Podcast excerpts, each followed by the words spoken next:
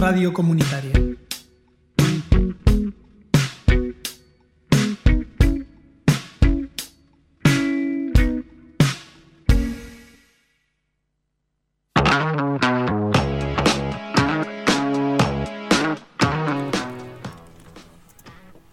Nuevamente en Buenos Presagios, hoy sábado 5 de junio del 2021, siendo las 14 horas 14 minutos, empezamos en el cuarto bloque y estamos en comunicación con el señor Diego Acorsi. ¿Qué tal Diego? ¿Cómo estás? Pablo te habla.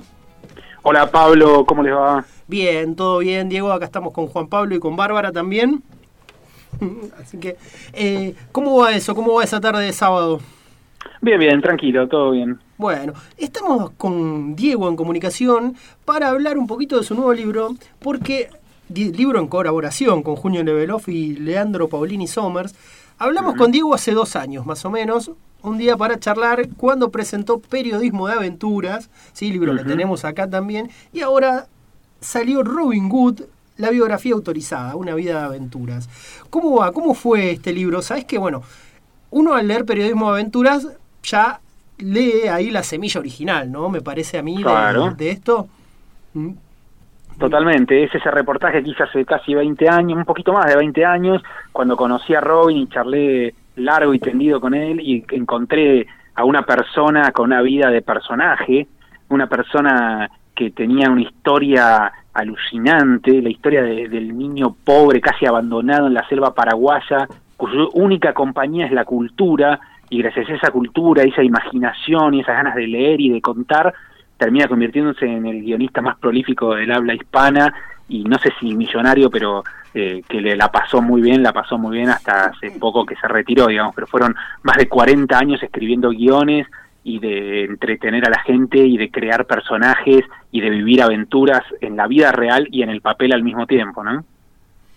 A mí me pasó leyéndolo, me agarró una cosita, empecé a leer el libro, la, primera parte donde cuenta su infancia, y eran las 4 de la mañana y yo seguía leyendo porque ya me había atrapado totalmente. Me, encantó el modo de relatar, de contar esa biografía. ¿Cómo, ¿Cómo es que ocurre, cómo es que, que se les ocurre entramar en dos etapas, una en Tino, como su apodo de niño, y luego ya como Robin en esta segunda, en esta segunda parte. ¿De dónde surge esa idea de dividir el libro así?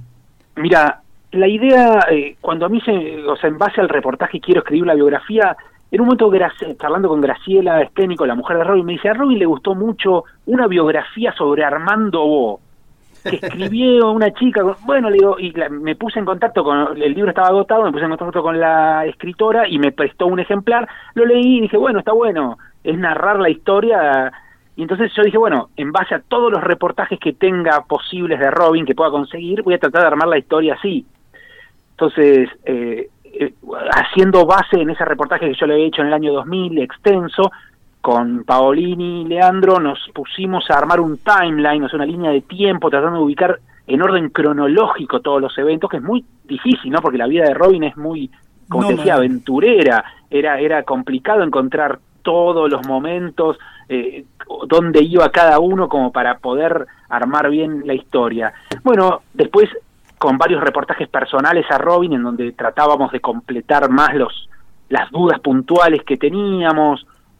Entonces, la idea fue, en un momento era contar toda la historia en, tercera persona como una narrativa, pero llegó un momento que la voz de Robin es tan fuerte, sus opiniones son tan personales, su, su, su forma de narrar es tan interesante, que ahí planteé y dije, no, pará, vamos a un corte, contemos en tercera persona desde sus ancestros escoceses, galeses, y, cómo llegan a Australia como prisioneros, cómo van a la colonia en Paraguay, todo el chico pobre, la adolescencia, cómo trabaja en la fábrica, hasta que se va a Columba y se convierte en guionista, puede ser una historia narrada por alguien, pero de ahí en adelante Robin es Robin y tiene que contar él su historia. Entonces ahí partí el libro en dos y Robin se convirtió en la segunda parte del libro, como si vos, la primera es Tino, la segunda es Robin, ya está, ya es un guionista que opina de sus viajes, de Columba, de sus personajes, de las mujeres, de otras culturas, todo la, profunda vida interior que tiene Robin narrada por él mismo. Ya está, ya está, no, no, no, hace falta otro narrador.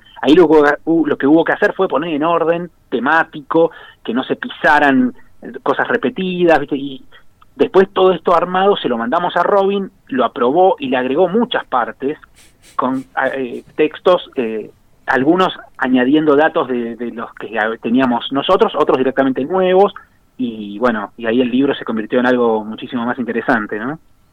A mí me, me, acordaba cuando vos, no me acuerdo si fue en un, en un podcast de Comiqueando, que contaban cuando, creo que fue al poquito tiempo que se entera que Robin se retira, donde, donde bueno, hacen, creo que hay un, hay un podcast de Comiqueando que hablan un poco sobre la vida de Robin Wood, y ahí tu laburo también como eh, webmaster de la página de Robin Hood, que ahí tuviste que estudiar como, como perro para poder llevar adelante ese laburo. ¿Cómo es ese trabajo de archivo tan grande que tuviste que hacer? Eh, mira, yo fui webmaster, digamos, le manejé la página web a Robin después de nuestra buena relación de, desde ese reportaje en Columba eh, el laburo era muy interesante, pero ya te, había que investigar mucho, había que estar al tanto de un montón de cosas. Y de ahí en más, como para cuando yo ya tenía el germen de la biografía de Robin, la investigación fue a través de todas las posibles eh, reportajes a Robin que encontré en la web y en otros medios, ¿viste? Porque yo quería toda hasta el último detalle de la, toda la data de Robin y fue muy heavy, ¿viste? Conseguir todo eso. De hecho, también le hice un reportaje a Juan Felipe Gutiérrez, a Johnny, el amigo desde la adolescencia de Robin, que eso está en Periodismo de Aventuras, vos lo, quizás ya te, acordás, el, último reportaje de Periodismo de Aventura es eh, a Johnny hablando sobre Robin para la biografía esta, ¿viste? para que me ayudara con esta biografía. Y mm, ya digo, hubo muchas fuentes de investigación y cuando Robin estuvo en Mar del Plata, para una muestra que varios días ahí estuvo junto con Julio Neveles, que fue el organizador de la muestra, y Julio le prendió un grabador y estuvo con él creo que tres, cuatro días preguntándole y charlando toda esa charla informal donde Robin también dio opiniones, también se convirtió en parte de este libro. Ese fue un gran aporte de Julio que tuvo un Robin, no te, diría más humano, viste un Robin de todos los días, no el Robin que se sienta atrás de un micrófono, sino el Robin que va a comer, a tomar un café, y ese también hablaba y eso también lo desgrabamos y también está en este libro para tener una historia mucho más completa y un espectro más amplio de eh, Robin por adentro, ¿viste? A mí me, me gusta mucho, bueno, ¿Quién no, ha, no ha leído a Robin Hood, digamos? Es muy raro que alguien que, le guste la historieta no haya leído algo que haya estado escrito por él. Pero a mí la parte, todo lo que tiene que ver con las artes marciales me encanta y una cosa que me pareció súper interesante de esta segunda etapa es la importancia de las artes marciales en la vida de Robin Hood. Algo que no queda tan claro, bueno, uno puede leer Dax, uno puede leer Harry White, donde quizás es como la, la, la cosa más clarita, pero la importancia de las artes marciales en la vida de Robin Hood es impresionante. Y no sé si se le notaba eso a él, digo, en, los reportajes, eso, esa marcialidad, valga la redundancia, ese, esa, no sé cómo sería, estilo de vida, ¿se le notaba tanto?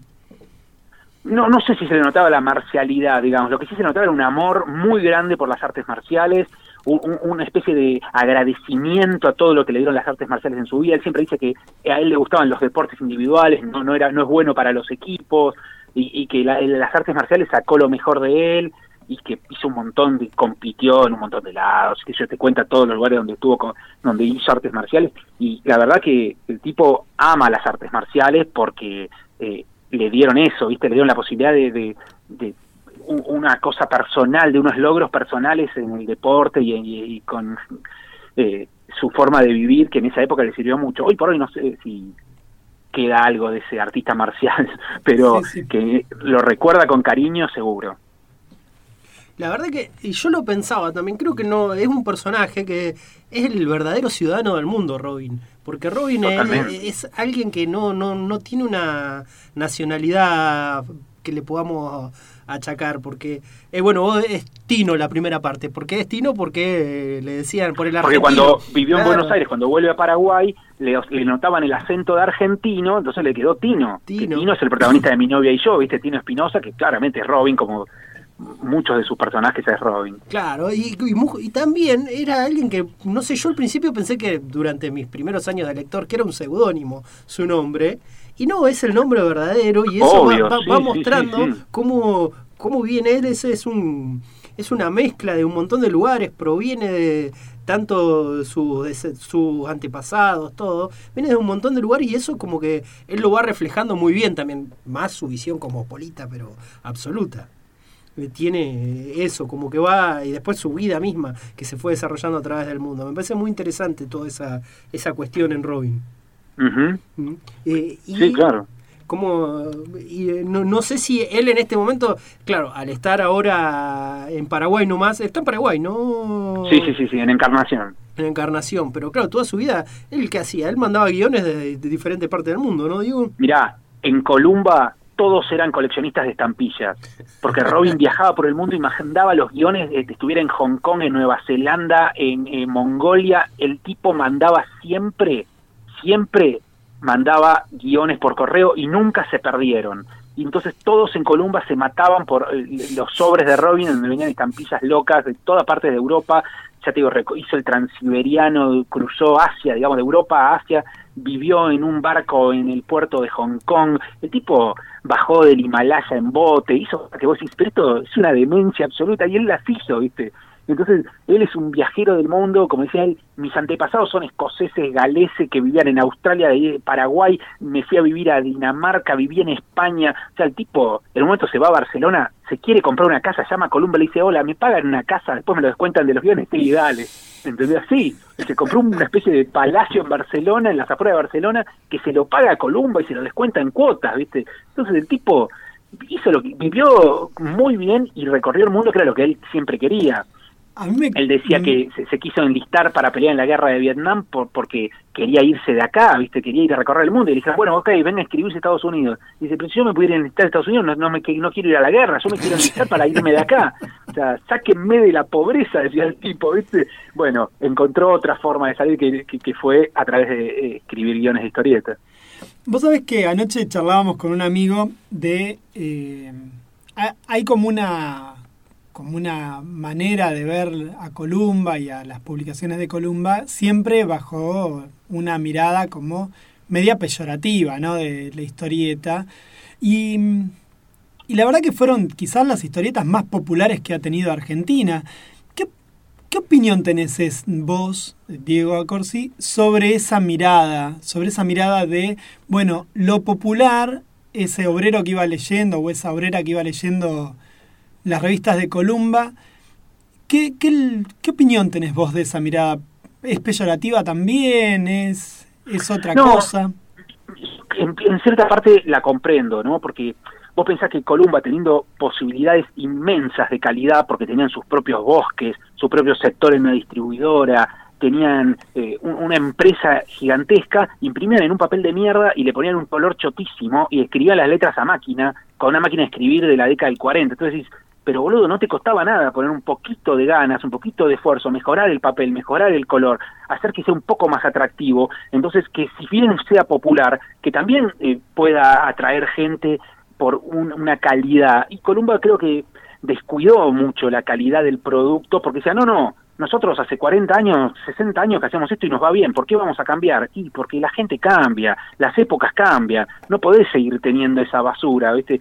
Mejorá un poquito, eh, hace que el que mire de reojo en el tren la revista del Tony de que va al lado no diga, che, qué espanto es lo que estoy viendo, porque no va, no se va a poner a leer la prosa maravillosa de Robin, va a ver de lejos un color horrible, una máquina de escribir chota y un dibujante probablemente que entregó apurado un trabajo de segunda calidad. En cambio, eh, eso es lo que yo le recrimino a Columba, ¿entendés? Que teniendo la posibilidad de haberse convertido en el megamonstruo editorial, se, se, contentó con ser el que vende mucho.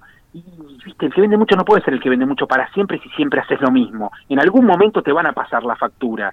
Y bueno, si bien eran popular, porque como cuenta Robin, entre los cuatro títulos de Columba vendían más de 6 millones de ejemplares y, o, eran leídos por más de 6 millones de lectores, digamos, porque cada revista de Columba no la leía uno solo. Entonces, llegaban a seis, más de 6 millones de lectores por mes desperdiciaron la posibilidad de, mantenerse para siempre porque no supieron ayornarse.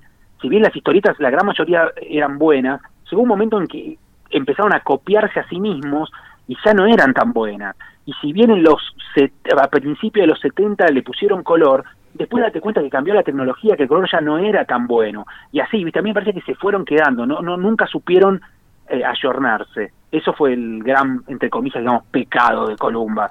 No, no, no poder seguirle el ritmo a, los tiempos y pensar que porque había sido un grosso siempre lo ibas a hacer, como le pasó a Dante Quinterno con la revistita de Paturuzú. Está bien, en los 40 y los 50 eras un grosso, pero estamos en 1970 y seguís haciendo lo mismo. Entonces, es claro que vas a terminar decayendo. ¿Vos, ¿Vos crees que si hubiera elegido un camino intermedio, ni digamos que se, que se hubiera mejorado a gran escala, pero si hubiera elegido un camino intermedio en las publicaciones, Columba hoy estaría todavía funcionando? Mira, la antología feneció en casi todo el mundo, ¿no? las revistas de antología que fueron furor en los 80 en todo el mundo, hoy creo que deben quedar una o dos nada más, están muertas. Eh, si Columba, eh, el proceso de Columba tendría que haber sido muy grande y en vez de seguir con esas antologías, no sé, digo yo, ¿no? A partir de los 90 tendría que haberse modificado y ha hecho hincapié en personajes, quizás sacando libros que le fue, de hecho, le fue bien con esos libros que había sacado, con los de Dago, con los de Nippur. Sí, eh, claro, los, libros que recopilaban las primeras historias eh, funcionaron bien. Y en vez de seguir sacando antologías, hubieran sacado libros con material nuevo, les hubiera ido mucho mejor. Pero bueno, viste, eh, ya con el diario de ayer es fácil, quizá en ese momento eh, andar a convencerlos a los Columba que, eran ellos se creían los supergrosos que tenían que cambiar lo que hacían. No sé, yo no quiero criticar por criticar a Columba, ahora ya digo, es muy fácil criticarlo con el diario de ayer, pero eh, en su momento, sobre todo en los 70, fueron unos monstruos geniales que vendían fortuna. Así que ese es el mejor recuerdo que uno puede tener de Columba y lo que le puede agradecer es que ha hecho comiqueros, digamos, en cierta manera, muchísima gente y ha, acercado la historieta al pueblo, como en un momento del libro Robin dice, la historieta de Columba es la verdadera historieta peronista, ¿no? Como que, eh, casi como un ejemplo de masividad y de popular, como que, que las historietas de Columba, y claramente en los 70 explotaron y eran eran un furor alucinante. No había casa en la Argentina en la que no hubiera una pila de, historietas de Columba. No, había consultorio que no tuviera revistas de Columba en la mesita para los que esperaban el turno se leyeran un par de o peluquerías, peluquerías con el gráfico y con el Tony claro, El Tony, D'Artagnan, sí, sí, sí. Ahora, fíjate que yo te lo preguntaba un poco en virtud de que a partir de, ese boom gigante que también tiene que ver con, con, los medios de la época, ¿no? A partir de ahí la, la historieta en Argentina nunca más vuelve a tener esa masividad. No, no, no, no vuelve a tener esa masividad, no, no, claro nunca más. No, no, no hubo nadie que alcanzara la masividad como lo, lo, alcanzó en esa época Columba y como te decía lo había alcanzado en épocas anteriores Quinterno. No, eh, qué sé yo, ahí quizá tienen ciertamente, podemos culpar, no sé, si querés a la televisión, si querés a, la, internet, pero claramente ya es, es muy difícil. De ahí en más se va haciendo para abajo. Pensar, el otro gran proyecto de historieta que aparece a mediados de los 80 es Fierro, y Fierro no vendió nunca más de, no sé, 40.000 ejemplares con toda la furia, ¿entendés? Y Columba, ya te digo, vendía millones. Eh, algo hubo, y vos pensás que en la, década del 70, sobre todo en la segunda mitad, por temas políticos, la cultura argentina sufrió mucho y leer estaba mal visto, ¿no? Entonces, eh, si no se podía, si, si, si se vino abajo toda la cultura y la historieta también pagó un poco los platos rotos.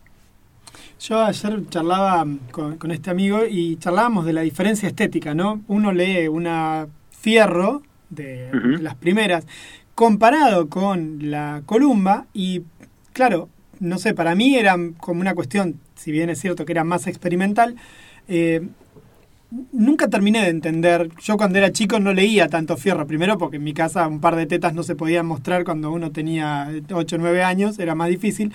Pero además, a mí como lector no me atrapaba Fierro. y yo creo que eso también fue un poco eh, un problema ¿no? para la historieta argentina. Eh, gana en. mejora el papel, mejora la calidad, pero gana. pero va perdiendo popularidad. No, no sé, yo creo que nunca logramos encontrar un equilibrio, no, en mi opinión, ¿no? no sé qué pensás vos al respecto. Sí, no lo sé, Columba era más historieta más clásica, Fierro, como decís vos, era un poco más experimental, pero eh, yo creo que Columba quizá podría haber, en esa modificación, esos cambios que yo te digo, podría haber entre comillas, educado a su lector para ir saliendo un poco del molde de aventura de 12 páginas que es un problema se resuelve, terminó, un problema se resuelve, terminó episodio tras episodio. Podría haber intentado alguna otra cosa.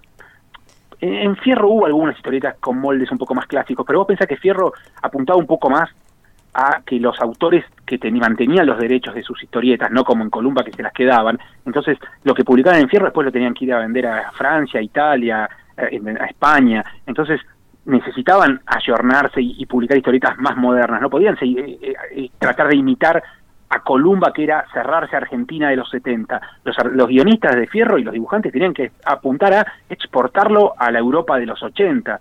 Si vos me decís, ¿por qué Fierro no hacía lo que hizo Columba? Y porque para hacerlo de Columba ya estaba Columba.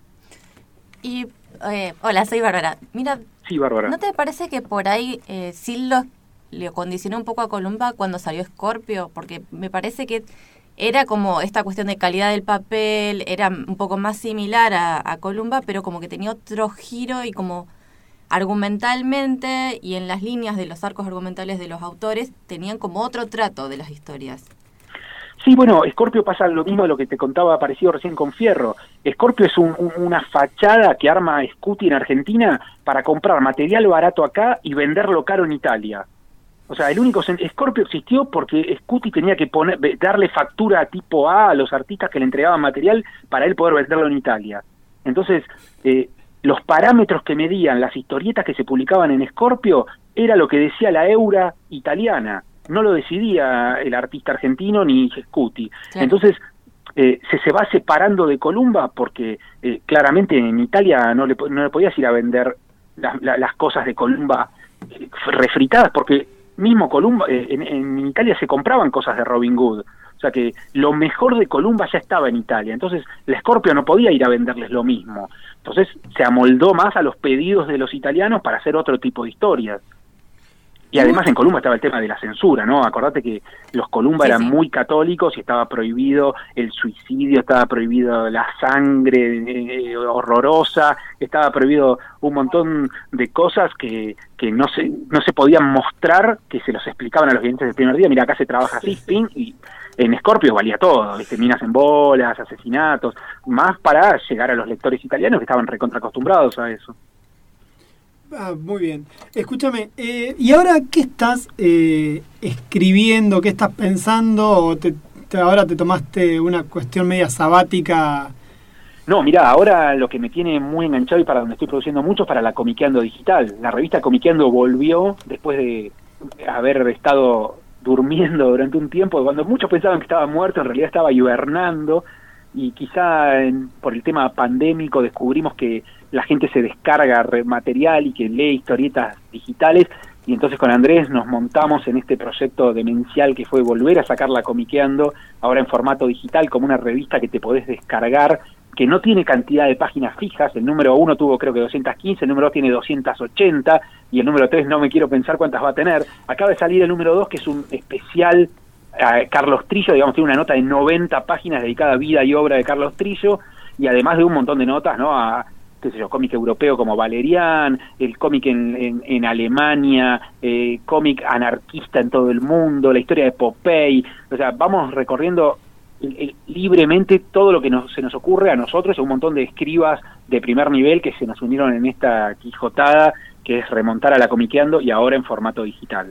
Hoy hicimos un comentario al respecto justamente, pero bueno, ¿querés recordar, si te acordás así al aire, la dirección a la cual pueden ingresar como para comprar la revista? Para, para comprar la revista tenés que entrar a comiqueandoshop.blogspot.com o a Comiqueando Online y ahí hay banners y carteles que te llevan y podés comprar el 1 y 2 juntos, 2, 3 y 4, el 2 solo y hay un montón de material gratuito para descargarse de Comiqueando viejas, de las Comiqueando papel digitalizadas que están gratis para que vos haces clic y te la bajás como un PDF y podés leer nuestras comiqueandos de los principios de los 90, las comiqueando de Freak Show del principio del siglo XXI y libros y cosas raras que vamos armando en IPAB o, en proyectos nuevos, todo gratis para que la gente se descargue acompañando este shop de comiqueando. También se puede comprar periodismo de aventura en este shop.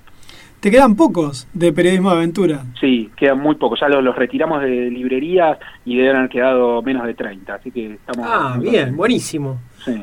¿Una tirada original de cuánto había sido periodismo de aventuras? Y originalmente lo habían sido 500. Ah, bien, no, pero muy bien entonces. Sí, acá tenemos. Acá está, hoy, tra- hoy lo trajimos acá con, con dedicatoria y todo al Muy el bien, ejemplar.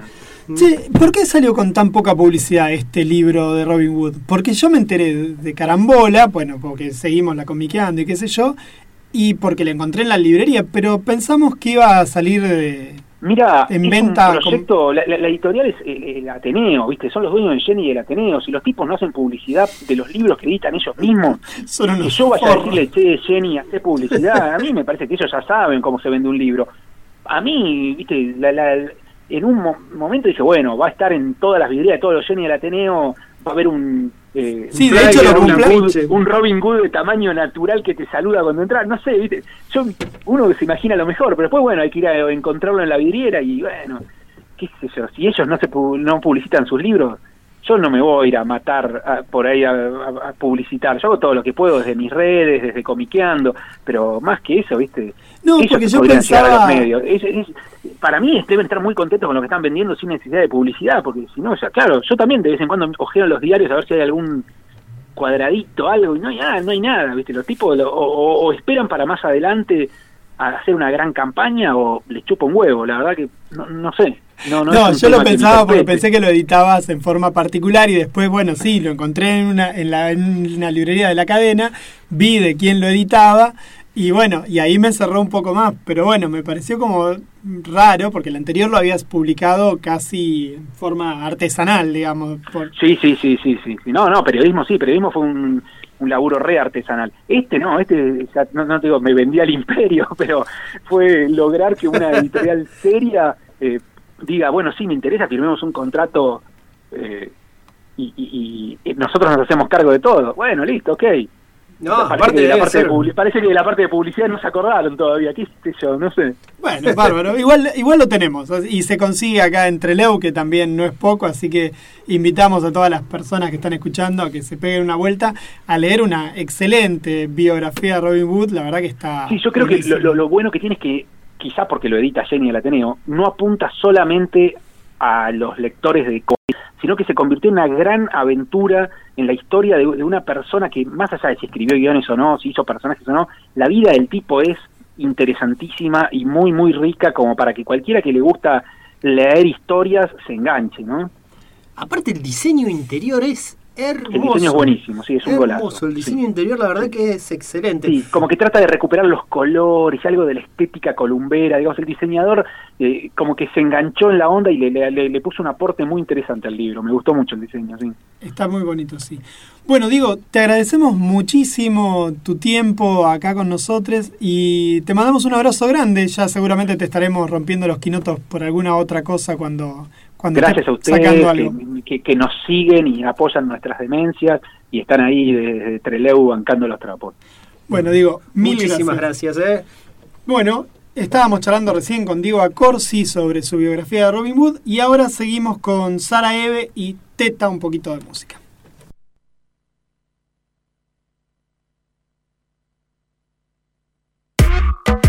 Quiere que me ponga el short que me aprieta y una pistola pa' que nadie se lo meta. Quiere ser millonario, la neta, y cachetearme las tetas. Quiere que me case y que me comprometa y una 38 por si alguien lo secuestra. Quiere andar conmigo de la mano pa' que sepan que él es el rey de la fiesta.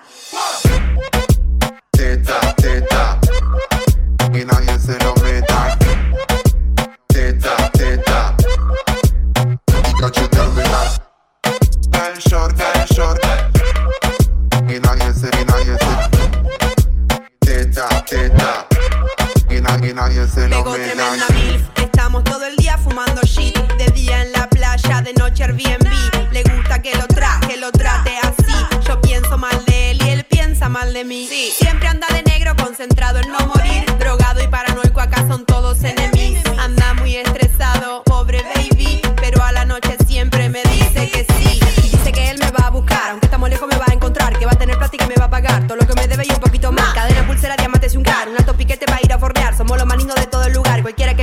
enamorar.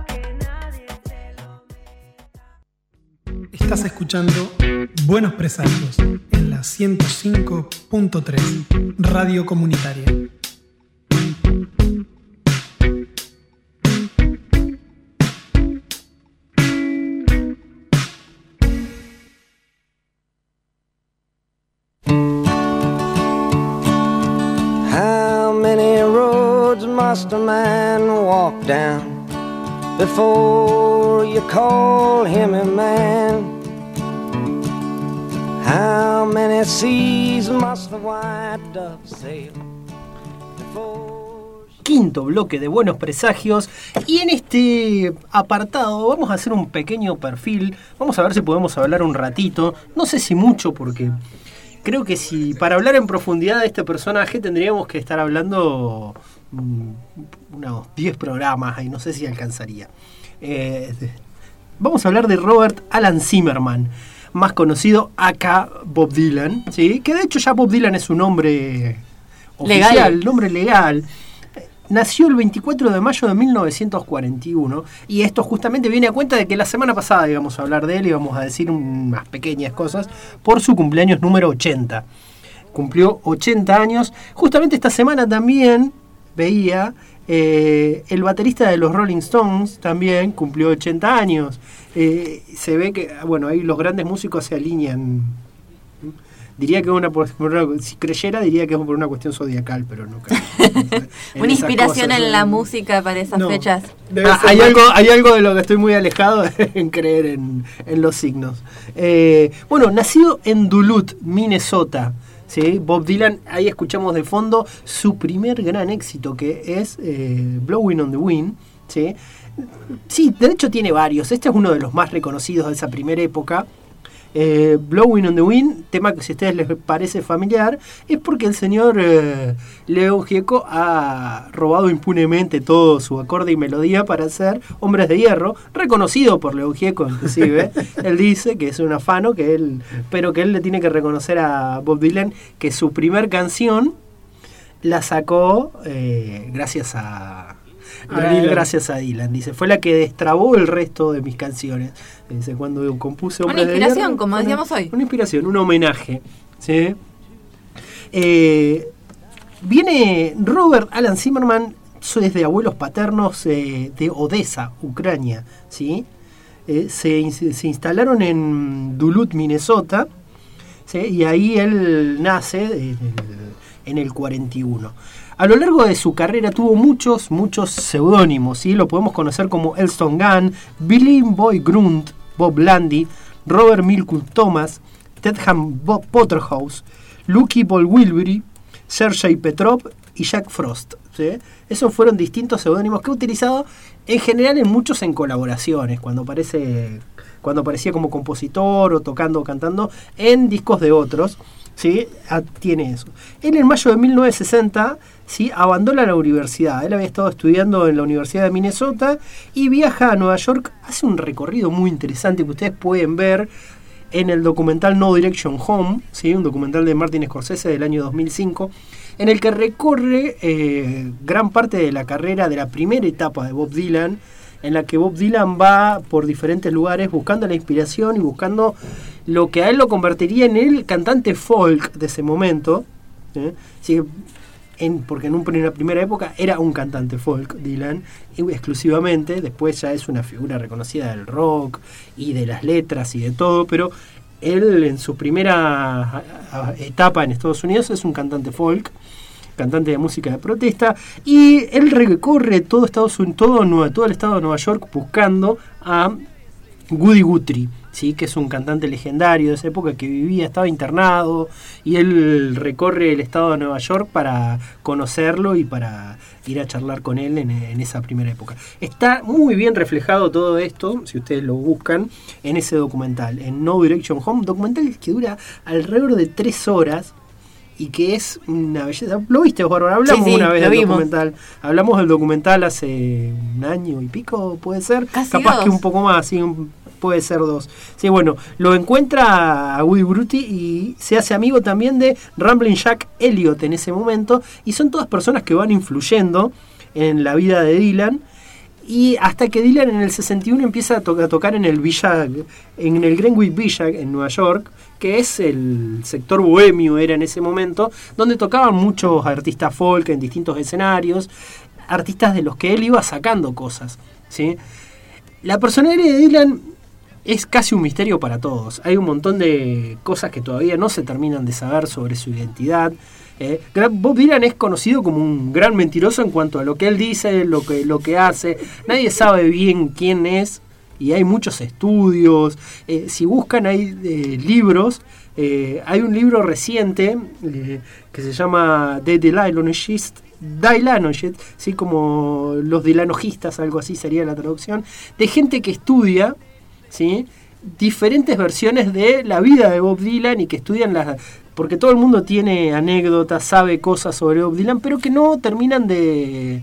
nunca de cuajar en ningún relato verdadero. ¿Por qué? Porque él siempre vive dando diferentes versiones sobre quién es, eh, sobre lo que opina y hay un montón de cuestiones en estas en las que él va girando eh, sobre diferentes temas que no saben. Eh, sigue siendo un misterio la identidad de Bob Dylan y la verdadera persona. Es como que fuera un alter ego que está y que nunca nadie conoce a, a Bob, Dylan, a Bob Dylan realmente. Es un creador de mitos profesional. Todo, tal cual, tal cual. ¿sí? Acá tenemos a un oyente que está felicitando que estemos charlando de Bob Dylan, Pablo Blanco. Pablo está- Blanco, sí, sí, sí, Pablo Blanco, sí, él, pero Pablo Blanco que me dijo a principio de año que iba a hacer eh, algo con Dylan en, en un curso de extensión, todavía estamos ahí. eh, eh, estoy Esperando esperando que- que arranque. Estoy esperando que arranque, sí, estoy esperando que arranque.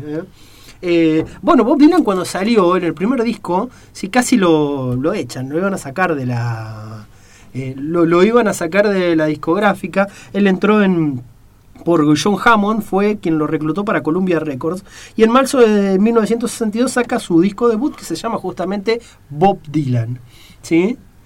Y no le gustó, no le gustó. A Hammond no tuvo éxito, no anduvo. Pero hubo otro músico que andaba muy bien en esa época, que agarró y le, es como que le dio un espaldarazo. Habló con la gente también de ahí de la discográfica y dijo, aguántenlo porque la verdad que estaba bueno. Y ese músico es Johnny Cash. Eh, Johnny Cash era, se había hecho fan del primer disco de Bob Dylan y fue uno de los que agarró y lo, lo respaldó dentro de un disco que no había tenido muy, muy buena aceptación. ¿sí? Y Johnny Cash en la industria discográfica era una institución. Claro, en el segundo disco, ¿sí? Sale la canción que escuchábamos recién, Blowing on the Wind, ¿sí? El segundo disco se llama The Free Willing Bob Dylan, Bob Dylan, ¿sí? Que ahí cambia de representante, lo empieza a representar Albert Grossman y ese es como un quiebre y ahí se empieza a ser más conocido. Después en 1963 él, él tiene otro, otro suceso que lo pone como en, en, la, en el candelero público. Vieron que siempre cuando se habla de los Beatles, la visita de los Beatles a Estados Unidos tiene un lugar como que es muy reconocido. ¿Sí? Que es cuando los Beatles tocaron en el show de Ed Sullivan. de Ed Sullivan. El show de Ed Sullivan es, era el programa número uno en Estados Unidos durante la década del 60, iban todos a tocar. Bueno, eh, Bob, eh, Bob Dylan fue al show de Ed Sullivan y se retiró, se levantó y se fue del show de Ed Sullivan, generando así una polémica porque lo habían llevado, lo habían invitado y el tipo en algún momento se había disgustado por algo y se fue del show de Ed Sullivan. Así que bueno, quedó también una controversia con su figura a partir de esto. ¿Mm? En 1965, miren que recién vamos cinco años de carrera, avanzamos hasta nada.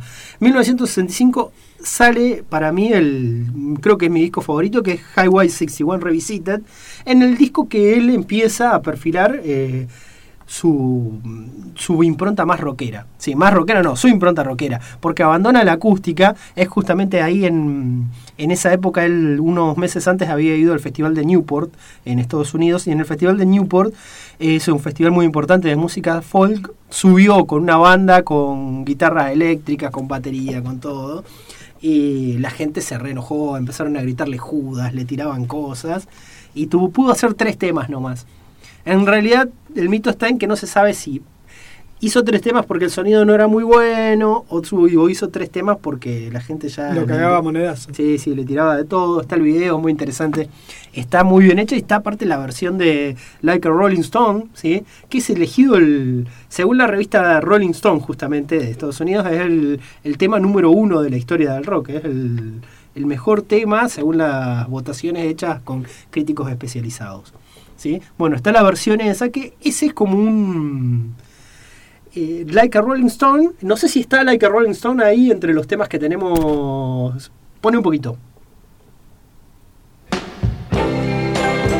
Ahí suena. Bueno, escuchaba un, un músico especializado, un crítico especializado que dice que ese sonido, ese, esa entrada de Rolling Stone, de Like a Rolling Stone, es como la entrada definitiva del rock and roll eh, en Estados Unidos y en un montón de otros lugares. Porque dice que esa entrada que da con la batería ahí es como un quiebre, es el cisma de Occidente de, del rock and roll. Y cómo eso también influenció un montón de músicos. Dicen que músicos de Inglaterra empezaron a ver el rock and roll distinto a partir de escuchar las composiciones de, De Dylan. de Bob Dylan. Como John Lennon, como un montón de músicos de que en ese momento los Beatles tenían todas unas composiciones pero mucho más simples, empezaron a competir con cosas que hacía Dylan. ¿Mm? Y a partir de eso se va desarrollando. Esta etapa que estamos hablando ahora es la primera, es el Dylan de los primeros años, el Dylan que pasa de compositor folk a Rock. rock, ¿sí? Re- ahí en el 29 de julio de 1966, ¿sí? Para darle un cierre a esto que vamos a contar ahora, Bob Dylan sufre un accidente, un accidente de moto. ¿Sí? No Algo se, con- sabe, no se sabe nada más después de eso. Él sufre un accidente de moto en el 66 ¿sí? y desaparece teniendo esporádicas apariciones por ahí en alguna grabación, en algún lado, hasta 1974. ¿sí? Sale, él se queda en Gustock, en su casa en Gustock, ahí a pasitos nomás de donde se hizo el festival del 69. Y donde escribió el libro este que con el otro día contábamos el otro día. Tarántula, ¿sí? Donde estaba Tarántula, sí, que ya estaba escrito, sí, él lo tenía.